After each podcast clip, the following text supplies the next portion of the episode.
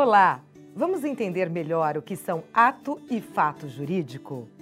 O fato jurídico pode ser definido como todo acontecimento natural ou humano que provoca o início, o fim, a manutenção ou a alteração de uma relação jurídica. Mas essa alteração pode acontecer de várias formas, sempre alterando a realidade jurídica das partes envolvidas. Vamos entender tudo isso melhor a seguir.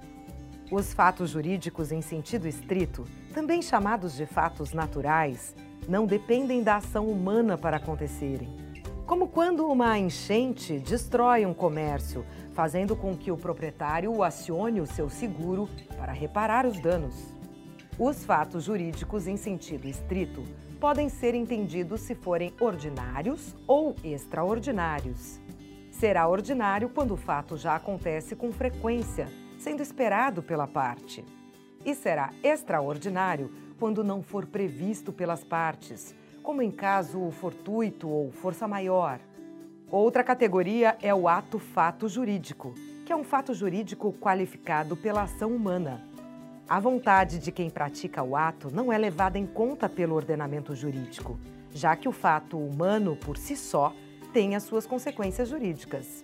Existem três espécies de ato-fato jurídico. A primeira é o ato real que origina circunstâncias irremovíveis do fato, como um tesouro encontrado por uma criança no quintal de casa, por exemplo. A outra espécie é o ato-fato lícito e indenizativo, que é resultante do ato de um indivíduo que gera o dever de indenizar, como no caso de destruição de coisa alheia, a fim de remover perigo iminente. Um exemplo é a demolição de uma casa com risco de desabamento pela Defesa Civil, para que não ponha em risco a vizinhança.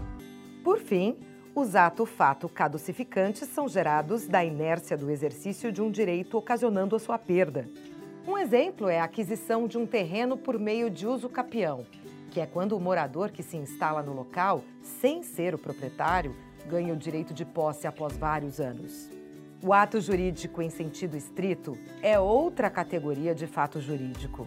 Pode ser entendido como ato humano que não tem conteúdo negocial e tem efeitos previstos no ordenamento jurídico. É o que acontece nos casos de fixação de domicílio, por exemplo, ou no perdão de uma dívida. Os atos jurídicos estritos podem ser diferenciados em dois tipos. O primeiro são os atos materiais ou reais, que podem ser definidos como resultantes da vontade humana, com o objetivo de adquirir um efeito previsto em lei.